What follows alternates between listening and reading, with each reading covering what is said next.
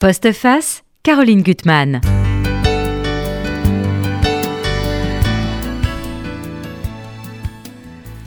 Aimer les braves gens qui m'entourent, fuir les méchants, jouir du bien, supporter le mal et surtout me souvenir d'oublier. Voilà mon optimisme, il m'a aidé à vivre, puisse-t-il vous aider? C'est signé André Mauroy. Vous alliez me dire que c'est du simple bon sens, mais c'est si juste. Fuir tous les méchants, les nocifs, les toxiques, ceux qui s'emploient à empoisonner votre existence et pire encore, à empoisonner celle de ceux que vous aimez et que vous allez voir peu à peu disparaître sous leur emprise. C'est cette histoire et beaucoup d'autres que nous allons découvrir dans le bouleversant récit de mon invité. Ariane Bois, je suis très heureuse de vous retrouver. Et moi donc, Caroline. Avec ce livre qui est très beau. Alors, rien que le titre, je pense qu'on comprend tout. Éteindre le soleil. On peut éteindre le soleil quand on est pervers et mal intentionné, malveillant. Euh, c'est un livre, pour moi, on se connaît depuis longtemps. Je vous ai reçu ici pour votre premier livre. Avec joie. c'est un livre qui, pour moi, englobe tous vos livres, euh, d'une certaine façon. Euh, c'est un livre absolument nécessaire, très courageux, où vous convoquez vos fantômes, beaucoup, votre mère, votre frère très tôt disparu, vous vous appuyez sur les vivants, les vivants qui vous sont chers, vos enfants, votre mari, enfin vos amis, euh, pour qui vous donnent la force, la force d'avancer, parce que vous avez une vie, une vie, une vie dure finalement. Hein. Les femmes ont des, une, des vies dures, surtout une femme comme vous qui a cinq enfants, du travail, euh, voilà, et, et, et, pour vous confronter au mal. Alors dans votre livre, ce, ce mal, c'est une femme.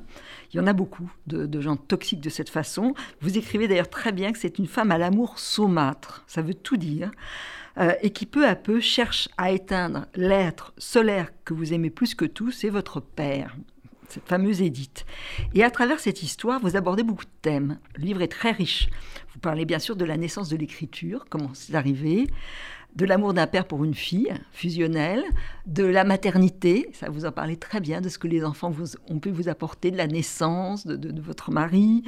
Euh, et, au fond, au fur et à mesure du livre, on va comprendre qu'il y a une menace. C'est presque un thriller, votre livre. Oui, je l'ai vécu, hein je l'ai voulu l'écrire le, et le, comme un thriller parce que le dire comme un polar. On s'en rend pas vraiment compte au départ. Puis il y a un déni. Hein. On ne veut pas croire que les gens sont foncièrement mauvais. Euh, on ne veut pas croire au mal.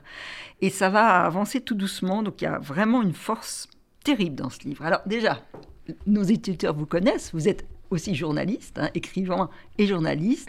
Donc vous êtes passé dans plusieurs journaux. Maintenant, vous êtes à Psychologie et à l'Arche, hein, entre autres. À l'Arche, avec beaucoup de bonheur, à Psychologie, après beaucoup d'années dans la presse féminine. Mais j'ai aussi commencé en radio et j'adore la radio. Et donc, je voulais saluer les auditeurs présents. Ben, c'est bien. Alors, euh, D'abord, à quel moment ce livre, vous y avez pensé pendant tout ce que vous avez traversé? Vous avez pensé que vous en, feriez un livre ou pas de cette histoire? Pas du tout, pas du tout. Cette histoire m'est tombée dessus. J'ai mis dix ans euh, pour l'écrire, pour la penser, pour l'imaginer. Et puis, vous savez, on s'est retrouvés le premier jour du confinement, où on était tous plus ou moins enfermés. Et moi, j'ai pensé à un autre enfermement, enfermement, l'enfermement de mon père dans une relation toxique. Et je me suis dit, voilà, c'est le moment. Ce livre, il doit sortir. Dix ans ont passé. Je veux essayer de comprendre, je veux essayer de témoigner, et je veux essayer d'expliquer à mes enfants ce qui a bien pu se passer dans notre vie pour que l'emprise s'installe dans un point de vue familial. Alors, on va d'abord, avant de parler de, cette personne si nocive, parler de votre père et de votre mère. Votre père, qui est un, personnage vraiment solaire. Alors, vous le décrivez, euh, c'est un peu un Yves Montand physiquement. C'est une sorte d'homme, bel homme, brun, fougueux. Euh, Viril, comme les hommes des années 60. Voilà, un mélange entre Belmondo et Montand, à peu près comme ça, qui conduisait pieds nus sa voiture. Euh, voilà, et, qui, était... était... totalement libre. C'est d'autant plus troublant qu'il ait pu se laisser emprisonner comme ça, parce qu'on sent que c'est un homme qui a soif de liberté et qui, qui prend la fuite souvent, et qui part, et qui, qui est prêt à tout, qui n'a pas peur des conventions. Euh, euh, il est formidable, c'est votre héros. Vous dites d'ailleurs de lui, et ça je trouve que cette qualité, il l'a jusqu'au bout, Chez lui, tout est sympathie instinctive, générosité, écoute de l'autre, en, racontant que finalement il est aussi à l'aise avec un SDF qu'un ministre. Vous l'avez toujours tenu comme ça? Oui, oui, tout à fait. Il, il recevait, euh, il invitait des SDF, vous savez, le dimanche euh, à la maison à déjeuner. Et donc moi j'ai partagé mes déjeuners du dimanche et mon poulet rôti avec euh, des gens qui venaient de la rue. Et en tant qu'enfant, je trouvais ça tout à fait normal. Il voyageait énormément, il était médecin, mmh. et il, il, travaillait à Médecins du Monde en, en partie et il allait soigner les Indiens. Il nous rapportait euh, des arcs, des flèches et même un perroquet. Et donc pour nous les enfants, c'était irrésistible. Vous vous rendez compte, un papa aventurier qui sillonnait la planète et qui revenait avec des malles chargés de trésors. Vous racontez quand même beaucoup d'histoires, euh, de souvenirs. Quand au Maroc, il y a un petit garçon qui va être pris à mal par un, policier, et lui, il, est prêt à en venir aux mains. Il y a votre mère qui s'interpose parce qu'elle euh, lui dit bon, on va tous terminer en, prison. Bien Alors sûr. Là, vous êtes terrorisé parce que vous vous dites ça y est, on va, je vais terminer en prison.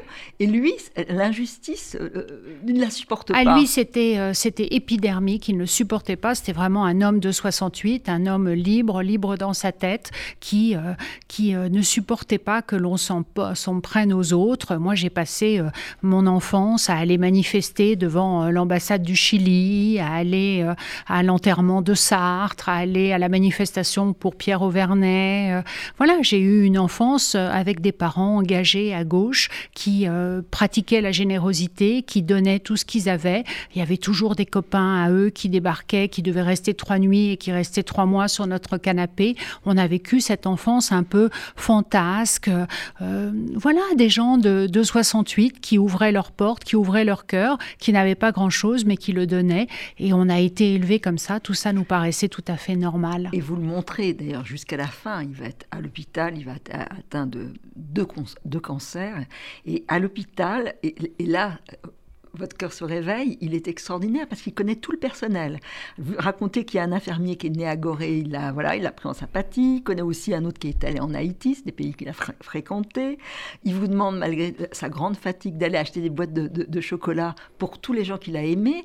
Il est extraordinaire. on le voit vraiment jusqu'au bout. Il a travaillé à la CIMAD où ma famille a toujours travaillé et donc euh, encore sur son lit d'hôpital, il s'occupait des papiers de certains employés de, le, de l'hôpital qui n'étaient pas tout à fait en règle ou qui avaient des problèmes administratifs. Et donc oui, il a toujours réglé euh, le mieux qu'il pouvait les affaires, les affaires des autres. Et on a été habitué euh, à avoir euh, des gens autour de nous qui avaient besoin, et besoin de nous. J'ai été avec lui dans les bidonvilles d'Haïti et mhm. j'ai vu la misère de près. Lui ne se contentait pas de la voir, il la soignait. Il la soignait. vous avez des pages très très belles sur l'enfance, hein, sur le lien très fort qui vous unit à, à, votre père et à votre mère, mais même l'odeur qu'il avait, parce qu'il avait des bonbons au miel dans ses poches, et ça se mêlait à son parfum. Et ça, ça vous, tout de suite, c'est des bouffées de, souvenirs qui reviennent. Ah, le vétiver, le miel, les bonbons au miel, et puis, euh, et puis cette odeur qui lui appartenait, le bois, parce qu'il s'appelait bois, et il adorait le bois. Il le travaillait, il le façonnait, il le sculptait, et euh, il, nous, il nous apportait des objets. Et donc ma maison est pleine d'objets paternels qui représentaient autant de monnaies d'amour. Mmh. Et tous les souvenirs qui vous racontaient, toutes les histoires qui vous racontait. C'était extraordinaire quand vous étiez petite avec votre frère. Euh, c'est un, un, conteur euh, extraordinaire. Alors, il y a aussi ce que vous parlez de l'amour familial, c'est-à-dire que vous êtes né avec des parents qui voyageaient sans cesse, avec des parents qui s'aimaient passionnément. Vous racontez d'ailleurs leur rencontre, c'est drôle parce que c'est un personnage très romanesque. Ah, c'est hein. très romanesque, ah c'est vraiment. Il faut quand même euh, le raconter, moi je pense, avec sa cousine. Euh, déjà, ça faisait, ça, faisait quand même scandale un peu dans la famille. Ah oui, à l'époque, ma grand-mère l'avait très mal pris. Mon père vivait avec sa cousine Germaine et donc on m'a caché ce secret honteux pendant de très longtemps et je l'ai découvert. Je crois que j'avais l'âge canonique de 30, de 30 ans. et oui, j'ai vraiment, je, voilà, personne ne m'en avait jamais parlé et j'ai trouvé ça plutôt, plutôt drôle. Mon père avait créé la chaire euh, de journalisme médical. Ça n'existait pas à l'agence France Presse. Ma mère était journaliste à France Soir et ils se sont rencontrés et ça a été un coup de foudre. Ma mère était très belle. C'était une reine de beauté euh, sur la côte d'Azur, blonde. Vous savez, un peu ces femmes à la Bardot, euh, avec des cheveux, des courbes, etc. Et autant lui était très pudique, vous racontez, toujours habillée. Elle, elle pouvait se promener belle, nue dans l'appartement. Oui, vous savez, il y a cette phrase de Nietzsche, la flèche lente de la beauté. voilà, quand je, je, pense à ma mère, je pense mhm. à, cette, à cette phrase. Et ils se sont rencontrés, ils ne se sont plus jamais quittés. Et euh, il lui a donné rendez-vous euh, en Guadeloupe. Et euh, il la vous voyait. J'ai la lettre, j'ai toutes les lettres que mon père a envoyées. Et ils se sont mariés comme ça, avec des gens, des témoins qu'ils avaient trouvés dans la rue. il fallait le faire sans que la, famille le sache. Quoi. Il, a, il, a, été parti en Guyane et après, il l'a épousé en Guadeloupe, c'est ça? Oui, il n'aimait pas du tout les, les mondanités. Ils n'avaient pas du tout envie de faire un, mariage convenu à l'époque. On est en 1960. Ils avaient envie de se marier avec euh, deux personnes étrangères et puis euh, juste de s'aimer sur une plage. Et, euh, les photos de leur voyage de noces sont vraiment des photos très très belles. Vous citez d'ailleurs une des lettres qu'il envoie à, à votre mère que je trouve magnifique. Je promets de revenir vivant puisque ma vie vous êtes désormais chère. Je promets de veiller sur vous. Je promets que nous partirons en Grèce avant nos 87 ans. Je vous promets de revenir. Je promets de tout promettre. Un trésor que je relis aujourd'hui le cœur battant. L'amour entre mes parents était palpable, des gestes tendres, une intonation dans la voix, un surnom ridicule pour l'un comme pour l'autre, bouchon, et cette porte fermée de leur chambre, ce mystère de sensualité dont nous ne savions rien, nous les enfants. Je ne garde aucun souvenir de scène, de cris, de rancœur ou de phrases assassines. Devant celle qu'il aime, mon père se fait animal domestique, calme ses coups de gueule, rende ses grippes. Mes parents traversaient l'existence comme un seul être, fort de leurs sentiments l'un pour l'autre. Donc ça, c'est un amour, c'est un cadeau. C'est un ah. cadeau, et puis vous savez, quand on est enfant, on peut aussi se sentir peut-être un peu exclu, parce mhm. que cet amour-là, il était plus grand que nous, et mes parents nous aimaient euh, euh, énormément, mais euh, on a toujours senti que le couple parental était extrêmement important, et, donc je crois qu'on ne se remet pas d'une enfance malheureuse, mais est-ce qu'on se remet d'une enfance très heureuse? On reste dans la nostalgie. On reste dans la tristesse. Et, et vous dites que vos parents, ils étaient toujours avec leurs valises, mais ça n'empêchait pas que la, qualité d'amour qu'il vous donnait, elle était totale, elle était fusionnelle. Et puis ils partaient pas en même temps, ce qui fait que l'un restait quand l'autre s'en allait, ce qui fait que je n'ai jamais eu un sentiment d'abandon. J'ai eu au contraire un sentiment d'être choyé deux fois plus, puisque chaque retour était une fête finalement. Mmh. Alors, il y a eu, euh, et vous le racontez, un, événement, tragique, ça va être la mort de votre frère, euh, que vous aviez euh, si bien décrit, écrit dans votre premier livre, et la façon dont vos parents, finalement, sont soudés, mais complètement obligés de rester l'un coller à l'autre pour supporter la, souffrance. Oui, on dit souvent que lorsqu'on perd un enfant, le, le, couple n'arrive pas à survivre, ce qui me paraît moi comme une double peine absolument mmh. épouvantable. Non seulement vous avez perdu un être terriblement cher, mais en plus vous allez perdre votre couple. Moi, pour mes parents, c'est exactement l'inverse qui s'est qui s'est passé. Mes mmh. parents, euh, qui étaient déjà soudés, sont devenus euh, euh, encore plus inséparables et ils ont, oui, traversé l'existence et ils se sont soutenus dans cette épreuve jusqu'au jour où ma mère euh, est partie en voyage de presse puisqu'elle était journaliste et qu'elle n'est pas revenue euh, à cause d'un accident d'hélicoptère. Donc le, destin euh, a été tragique dans, ma famille et nous étions quatre, quatre personnes heureuses et nous nous sommes retrouvés deux, bancales. il a bien fallu réapprendre à vivre en s'appuyant l'un sur l'autre. Alors l'écriture, c'est vrai que c'est votre colonne vertébrale et c'est quand même votre père qui va vous donner l'idée d'écrire parce que vous le racontez euh, euh, vous lui parlez du livre de Chambaz sur la, mort de son fils. Qui est un très beau livre. Qui est un très beau livre. Et il va vous répondre, bah, au fond, c'est, il le lit, c'est ça que j'aurais voulu écrire. Et là, vous vous dites que ça va être vous qui allez écrire. Oui, je l'ai fait à sa place. Oui. En étant journaliste, je me suis dit, mais s'il ne peut pas l'écrire, peut-être que je peux trouver sa voix. Et euh, j'ai eu, euh, j'ai eu très peur de lui montrer. C'est un livre sur lequel j'ai beaucoup travaillé, qui a été mm. récompensé et qui a trouvé son, son public. Et, euh, et il m'a fait le plus beau des compliments. Il m'a dit, finalement, dans ce livre, toutes les émotions, tous les sentiments sont vrais.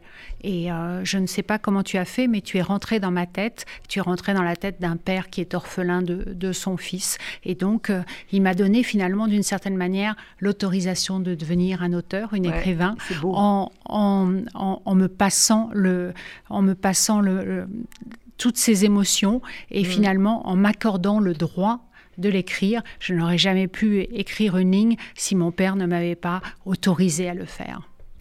vous racontez ce qui finalement, vous pouvez pas d'ailleurs le soupçonner une seconde, toute cette relation qui va être destructrice avec cette fameuse Édith. Euh, avec beaucoup, alors au départ de drôlerie, parce que il y, a, un moment, il va dire, voilà, euh, il, vous prévient, la chasse aux veufs est ouverte. Il y a un moment où il va se dire, bon, ben voilà, je vais être amené, donc il va avoir une vie avec des, femmes qu'il courtise, parce qu'il est très beau, il est très séduisant, il reste. Voilà, elle passe, elle passe très rapidement, et je m'en formalise pas, et puis il me dit, mais tu sais, c'est incroyable, un homme veuf devient une cible, et on en rit tous les deux, parce que, évidemment, il est tellement puissant et tellement fort que il ne fait qu'une bouchée de, de ces femmes. Il faut dire que, d'ailleurs, jusqu'à la fin, même si on va tout faire pour l'en empêcher, il a une relation très très forte avec vous. Alors là, c'est le lieu de déjeuner chaque semaine. Et ça, je trouve ça très très beau. Un père comme un sa fille chaque semaine au restaurant euh, et qui a voilà, c'est un lien euh, euh, extraordinaire entre vous deux. Il fait de chaque jour une fête. Il vient et il m'offre des menus cadeaux et, et, notre lien est absolument oui fusionnel. Il a fallu que je veille sur lui, mais il a eu une mission qui était celle de veiller sur moi. Donc on s'est appuyé l'un sur l'autre et on a pu avancer comme ça. Il est c'est un grand père aussi qui est très proche de ses petits enfants et mhm. donc il vient à la maison. On habite sur le même palier, ce qui facilite les choses et euh, il n'y a pas véritablement de différence entre chez lui et chez moi.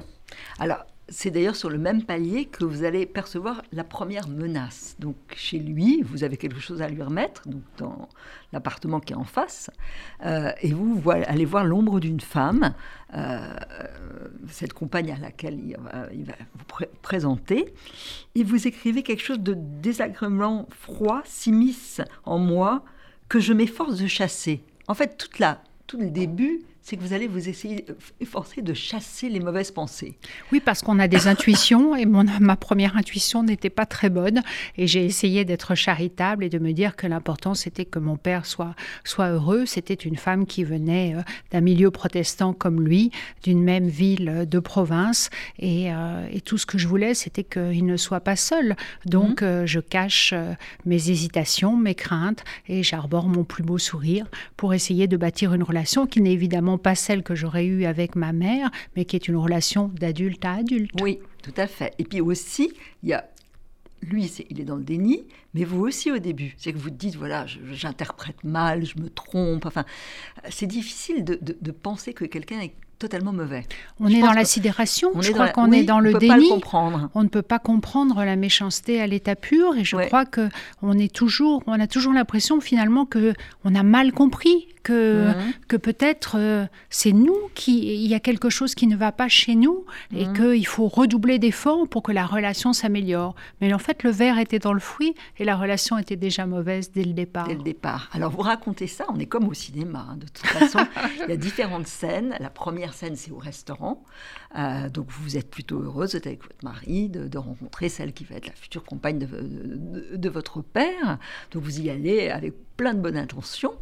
Et euh, bon, vous voyez une femme qui parle peu, c'est très mystérieux, hein, qui écoute, qui en même temps a un, comportement un peu étrange. Elle n'arrête pas de tripoter votre père. Voilà, ce qui est curieux pour une femme qui n'est vraiment plus une adolescente, mais une femme d'un âge certain. Et vous savez que votre père est pudique et que c'est peut-être pas quelque chose qui lui fait plaisir, qu'on exhibe comme ça ses, ses, sentiments. Enfin, il y a quelque chose, elle lui tripote les cheveux. Elle, enfin, Oui, oui, ça devient, c'est tout de suite très, physique. C'est très physique. On est tout de suite dans l'appropriation. Oui, voilà. Mais bon, on peut se dire que. Et elle va, à la fin du repas, alors qu'elle n'a pas dit un mot, vous dire une phrase finalement incompréhensible et, nocive. Je la, je la, je, la cite. Euh, tu vois, tu sais, que je connais ton père depuis plus longtemps que toi. Et c'est tout ce qu'elle dit. Elle aurait pu rajouter, ce qui est vrai, on s'est connus quand on était euh, tout jeune, euh, ce qui est vrai. Donc votre père était protestant, votre mère juive, et euh, ils s'étaient connus comme scout, hein, c'est ça? Exactement, exactement, comme scout dans une ville de province. Mais je crois que par cette phrase, elle me prévient. Mhm. C'est-à-dire que nous sommes en compétition, c'est une rivalité, et elle, va, elle entend gagner, car elle connaît mon père depuis plus longtemps que moi. Voilà. Cette phrase est magnifique et aurait peut-être dû être un titre. D'ailleurs, elle est un peu longue, mais y aura des grands papiers à faire dans psychologie. Vous travaillez là-dessus parce que c'est effrayant. D'ailleurs, vous avez votre psy qui va vous dire oh là là, faut faut la fuir. faites attention, voilà. Faites il, attention. Il me, prévient, faites attention, et je, je, je, fais semblant de ne pas comprendre, et on continue cette relation, et les choses vont devenir de plus en plus étranges. Alors, elle avait été évincée quand elle était petite adolescente. Elle devait être amoureuse de votre père, qui était très beau et qui séduisait toutes les oui, petites Oui, qui était plus âgé et qui forcément la séduisait, mais, il ne la regardait pas. Il ne la regardait pas. Donc, il y a une sorte de, vengeance quand même. Euh, voilà. Et de vous dire ça, c'est vrai que c'est totalement désarmant. C'est ne comprend pas ce qu'elle veut dire et pourquoi elle vous dit ça au début. Je pense que vous avez dû être abasourdi qu'elle vous donne dise une phrase de ce type. Euh... J'ai mais j'ai quand même répondu et je l'ai regardé et je lui, je lui ai dit, je ne savais pas que c'était une compétition. Ouais, vous avez tout de suite mesuré les choses. Et c'était pas si facile, hein, franchement. Donc c'est des phrases empoisonnées qu'elle va vous jeter. Euh, ça va continuer comme ça. Euh, vous, vous avez quand même trois enfants, du travail. Vous vous efforcez de pas être suspicieuse quand même. C'est ça que je trouve très très bien. Vous, racontez vraiment la progression de vos sentiments et puis en même temps votre, recul. Enfin, de ne pas vouloir se dire que elle est folle, quoi. C'est épouvantable, ce dont on va se rendre compte. Euh, et puis il y a aussi vous le dites aussi, je trouve ça très bien avec votre prénom. C'est le prénom qu'a choisi votre père, Ariane, qui est un prénom magnifique, mais en même temps, c'est quelqu'un. Ariane, elle a été abandonnée. Oui. elle, est, elle est abandonnée dans la mythologie grecque et donc euh, ce prénom-là finalement était peut-être euh, voilà, ah, peut-être qu'il il appelait euh, ce qui se passait plus tard mhm. avec mon frère et avec ma mère. Donc c'est un beau cadeau, mais c'est un cadeau difficile, à supporter. Et de se dire que tout d'un coup, est-ce que votre père peut vous abandonner alors qu'il y a une relation si forte entre vous deux? C'est pas, c'est pas concevable au fond, d'une certaine façon. Oui, l'abandon à n'importe quel âge est extrêmement difficile et on n'arrive même pas à le concevoir. Donc on préfère se dire qu'on a mal compris, que mhm. peut-être c'est nous, que peut-être il faut effectivement être davantage dans la relation et puis euh, être dans le déni en disant mais non, ce n'est pas, ce n'est pas dangereux. Euh, finalement, tout va s'arranger et puis euh, les choses montrent que ça ne s'arrange pas. C'est pernicieux. Ça vient petit à petit. Donc phrase malveillante. Alors il y a une seconde scène. Les choses se passent de tout ce que vous racontez. Il y a le fameux déjeuner à la campagne. Et là, j'aimerais que vous le racontiez. Vous êtes avec vos enfants. Euh, dont Olivier, un petit garçon qui a quel âge euh Alors, il a, il a 7 ans, il, a, euh, il est, c'est un petit garçon turbulent et mhm. extrêmement surdoué, qui peut être très gentil et qui peut être aussi un peu retors. Et nous sommes à la campagne, c'est dans un jardin, nous sommes au mois de mai et, les cerisiers sont en fleurs, c'est mhm. vraiment la douceur de vivre. Et elle se retourne vers moi et elle dit très fort, mais tu sais, ton enfant est extraordinairement mal élevé. C'est fou comme il peut être mal élevé.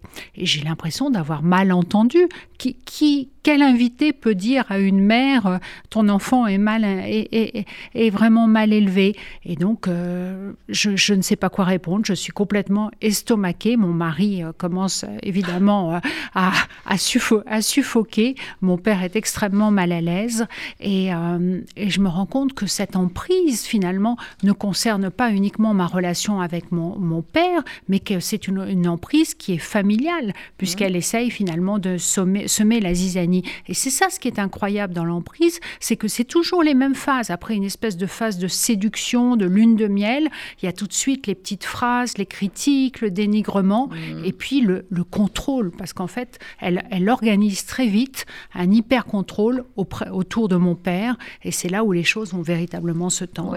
Oui, oui, oui. Elle, elle, elle, elle veut complètement tous vous éloigner, hein, vos enfants. Euh, euh, oui, nous représentons une menace, une menace pour elle. il y a une scène, et là, pardonnez-moi, mais je vais vous la raconter, qui va être un moment, une scène au fond décisive. Il y en a deux. Il y a euh, le repas de Noël chez elle, dans un petit appartement près de Versailles, qui, qui lui ressemble, étriqué, rose. Enfin, ça, on, fait ce qu'on veut. Alors, elle peut avoir pas, de goût, ça n'a aucune importance, mais surtout, vous voyez finalement comment elle, commence à transformer votre père par les photos qu'elle a installées dans sa maison. Et ça, c'est terrible parce que euh, le fait qu'au départ votre père ne, réagisse pas, vous pouvez toujours vous dire qu'il n'a pas entendu, ou euh, bon, qu'il ne voit pas. Mais là, il se laisse photographier d'une façon qu'il n'aurait jamais accepté avant. En oui, je ne, le, je ne, le, reconnais plus. Il est en pantoufle, il a un chat sur, euh, sur, euh, sur les, genoux alors qu'il détestait ses animaux. Il mange une soupe, on, dirait un retraité. Et, et tout d'un coup, je me dis, mais mais, mais elle est en train de le changer. Mon père, euh, cet aventurier, avait peut-être effectivement vieilli, mais il avait euh, toujours euh, les mêmes, du panache, des passions. Il conduisait pieds nus sa voiture dans Paris. Et puis là, je vois quelqu'un qui est. Il n'y avait pas les patins, mais c'était presque comme quoi. On avait un sentiment qu'il était devenu domestiqué, qu'il était un animal domestique. Et je ressors de ce, de ce goûter de Noël où on a eu des cadeaux absolument épouvantants euh, je, pense que certaines fois, il faudrait mieux ne rien avoir du tout plutôt que des mmh. cadeaux euh, minables pour des enfants, euh, avec ce sentiment de malaise en me disant, mais finalement, elle s'attaque à l'intégrité même de mon père, elle le transforme, elle transforme son âme. Qui est cette femme? Est-ce qu'il y a quelque chose de fondamentalement mauvais dans elle? Et votre père a quand même un petit sursaut parce qu'il s'est rendu compte que cette, ce goûter avait été très très désagréable pour vous, et il va vous offrir un cadeau, parce qu'elle, c'est d'une avarice monstrueuse, hein, pas de cadeau, rien, des choses minables aux enfants. Les pervers narcissiques sont souvent radins, ça va de pair. Et il va vous offrir, c'est beau d'ailleurs, un pendentif avec un soleil en or, et il vous dit, bon, bah, on n'a pas tous la même façon de, de, concevoir la fête. Donc là, il est quand même pas dupe.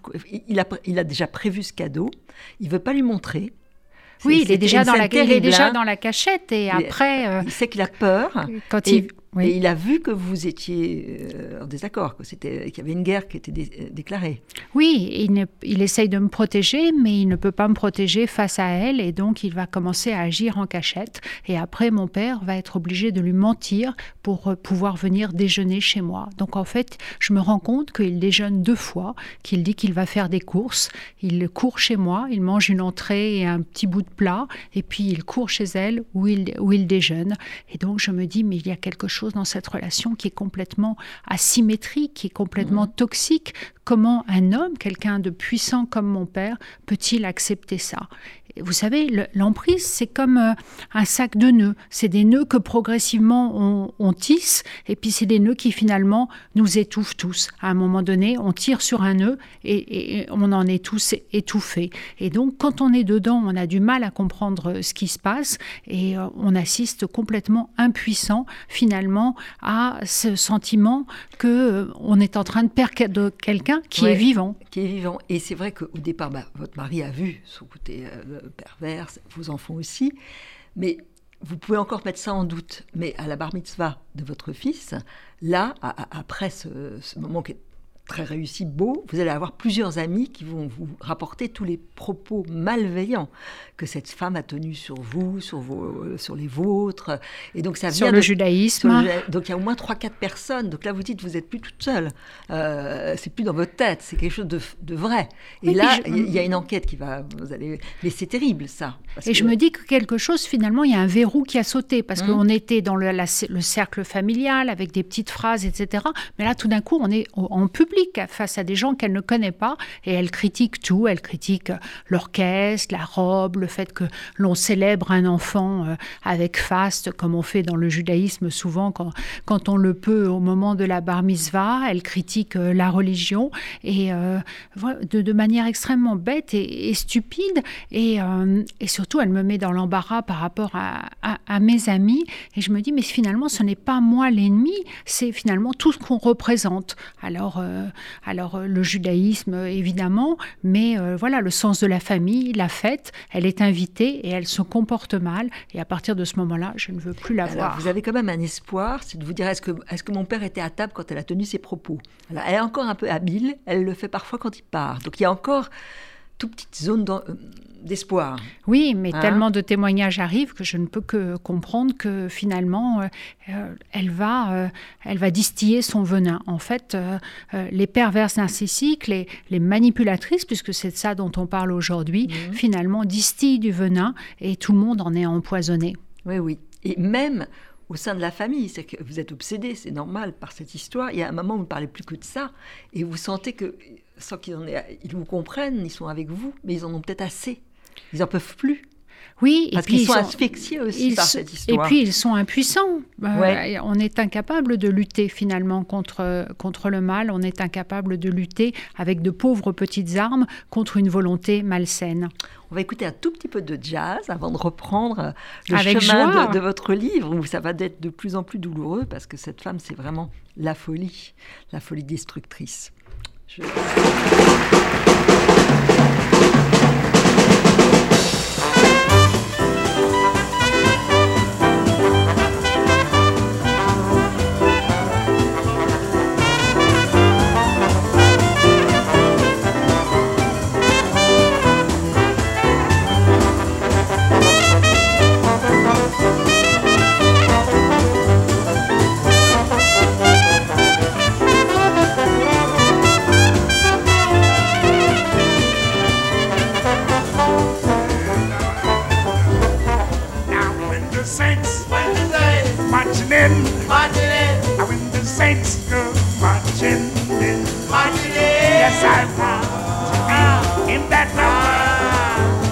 the saints go marching. Marching in. Out with the saints. When the saints. Oh, marching by. Marching by. Yeah. By. Marching by. I would like to hit the number. So would I.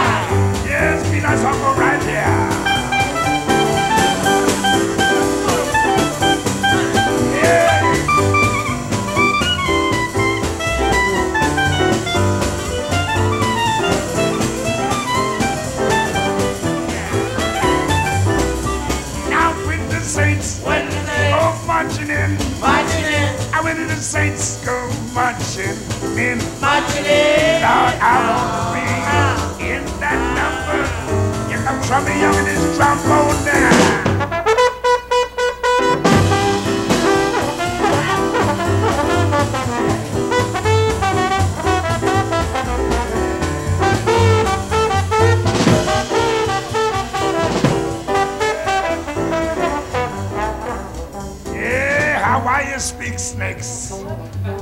Drummer man, Danny Barcelona. That Hawaiian lads wailing. Are you ready, Daniel? I'm ready. Take it away, Daddy.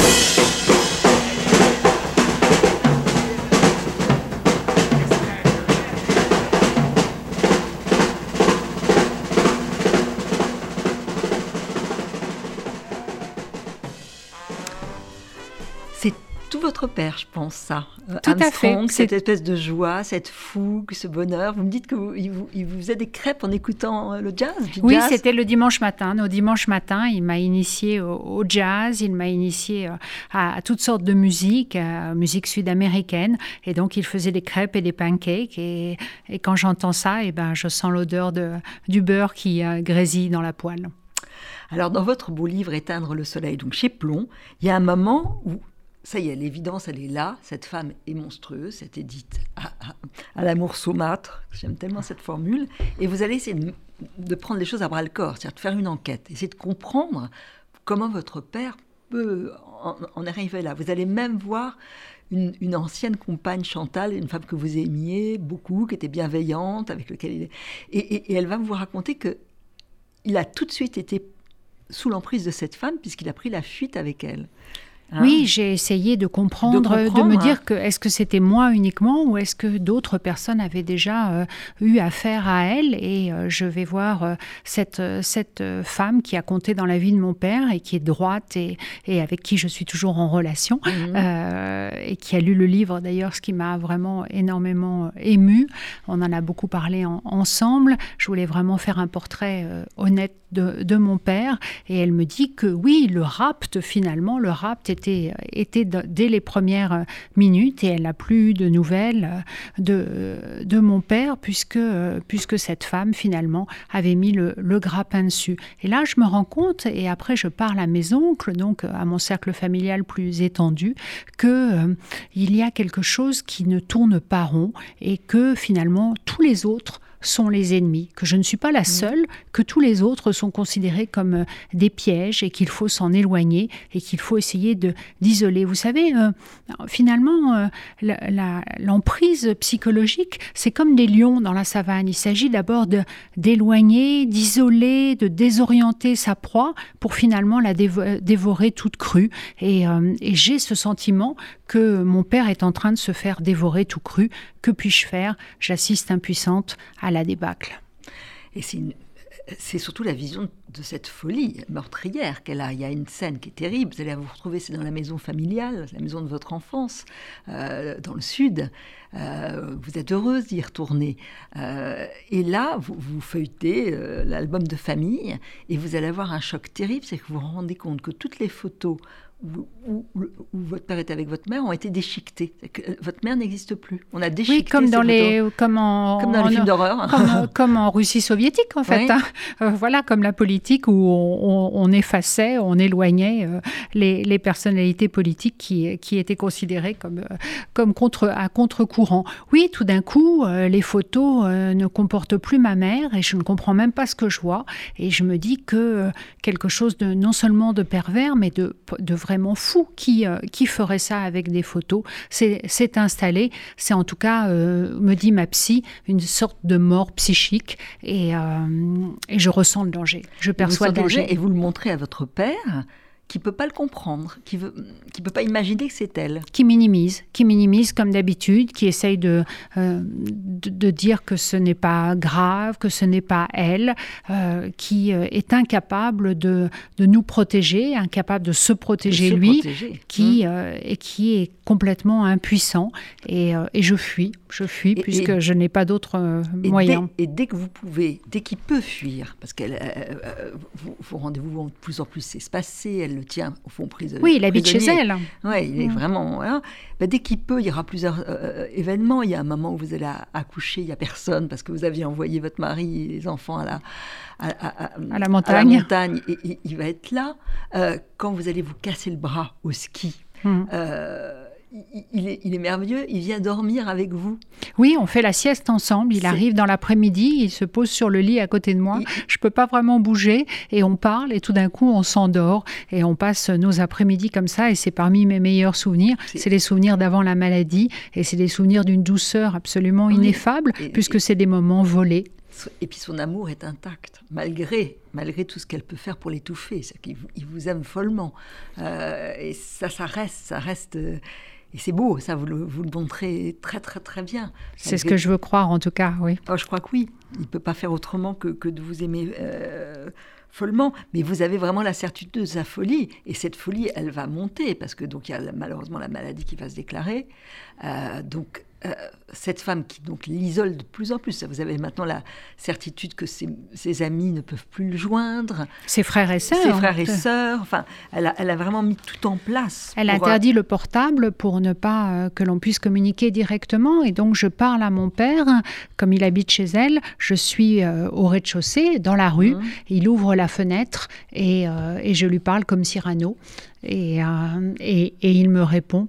Et donc, on, passe un moment comme ça. Je, suis euh, sur le trottoir euh, et, je parle à mon père et, mon père est prisonnier.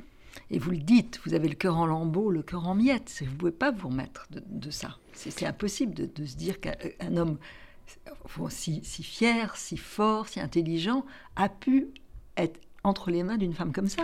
Et puis on se sent surtout seul parce que l'on n'ose pas en parler. On a tellement peur de passer pour euh, une jalouse, une aigrie. Euh, euh, vous savez, ces relations belle-fille, belle-mère. Mais là, on mhm. n'est pas dans une rivalité normale. On n'est pas dans une compétition ou dans une jalousie qui reste bon enfant. On est dans quelque chose de beaucoup plus pervers. C'est vraiment de la prédation. C'est une espèce de prison mentale où, l'homme a créé presque ses propres barreaux. Donc c'est très très difficile à, à comprendre et à expliquer. Et quand j'en parle autour de moi, les, gens me regardent un petit peu en disant mais euh, il y a quelque chose qui tourne pas rond chez toi et donc je n'en parle pas. Et mmh. finalement, je vis ça de manière extrêmement euh, euh, seule. Et puis quand la maladie arrive, et bien à ce moment-là, le piège, le piège se referme en fait, mmh. hein, se referme sur, sur mon sur mon père. Et j'ai vraiment beaucoup parlé avec des psys plus tard, et on me dit vraiment qu'il y a une prise de possession du, du territoire psychique, c'est-à-dire que finalement, mon père ne pouvait plus penser par lui-même. C'est comme si on lui avait enlevé son cerveau.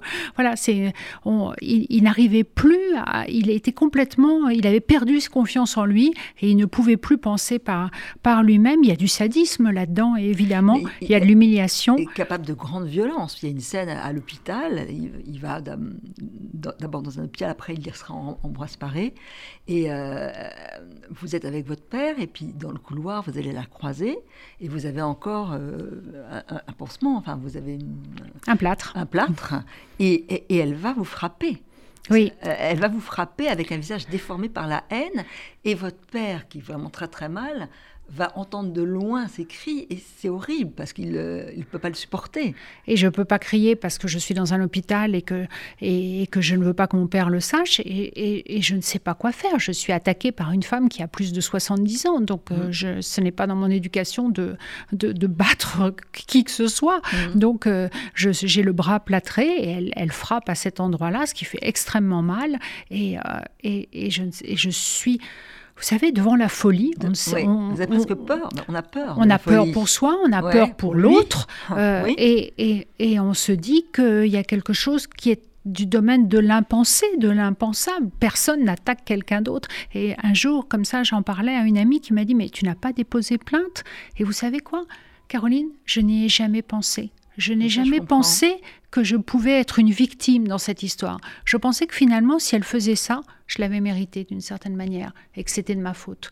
Et c'est ça la grande force de la perversion narcissique, c'est de vous faire croire que c'est vous qui êtes en faute et que si vous changez votre comportement, les choses changeront. Mais dix ans plus tard, je comprends que je ne pouvais rien faire pour, pour la changer. Non pouvez rien faire, mais vous allez accompagner votre père jusqu'au bout, avec toutes les possibilités possibles quand elle n'est pas là. Dieu merci, c'est euh, l'hôpital, parce que si c'était chez elle... Euh, c'était...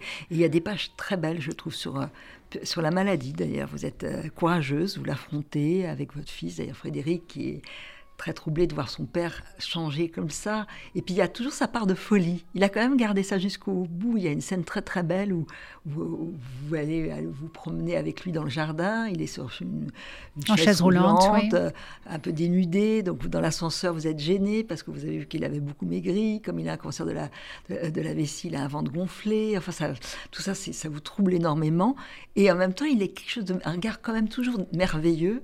Il voit la porte de sortie et il, vous dit allez, on, file. On s'en va, on, se fait, la, on se fait la belle. Et je suis, euh, je suis tentée. J'ai bah envie de le ramener chez moi. Ouais. Je, c'était pas mon père. On peut pas voir ses parents euh, diminuer, euh, souffrant. Et je me dis, pour le peu qui nous reste à vivre, vivons-le chez moi. Et puis après, je me montre raisonnable. Il a une échographie à faire, il a des soins tous les mmh. jours. Peut-être qu'ils trouveront un moyen, peut-être qu'ils trouveront un médicament, peut-être que ça va s'arranger. Et je le remonte. Et je vis avec encore aujourd'hui ce regret de ne pas l'avoir pris.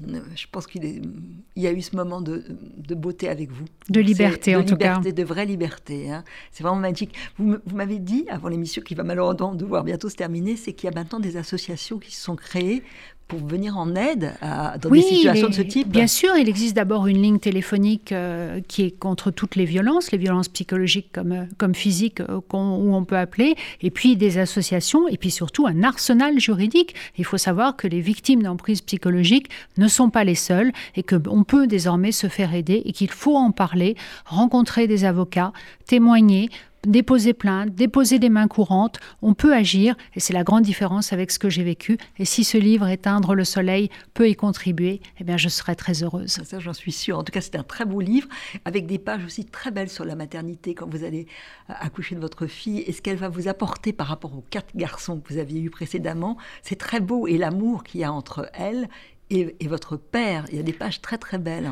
Je crois que les enfants réparent, réparent énormément. Ils sont là pour, euh, ils tissent euh, du lien et, euh, et les enfants, bon, c'est notre, non seulement notre futur, notre avenir, mais ce qu'il y a de plus beau en nous. En tout cas, c'est un livre rempli d'amour. Il faut le lire. Éteindre le soleil. Ariane Bois, c'est chez Plomb. Merci. Merci à vous, Caroline.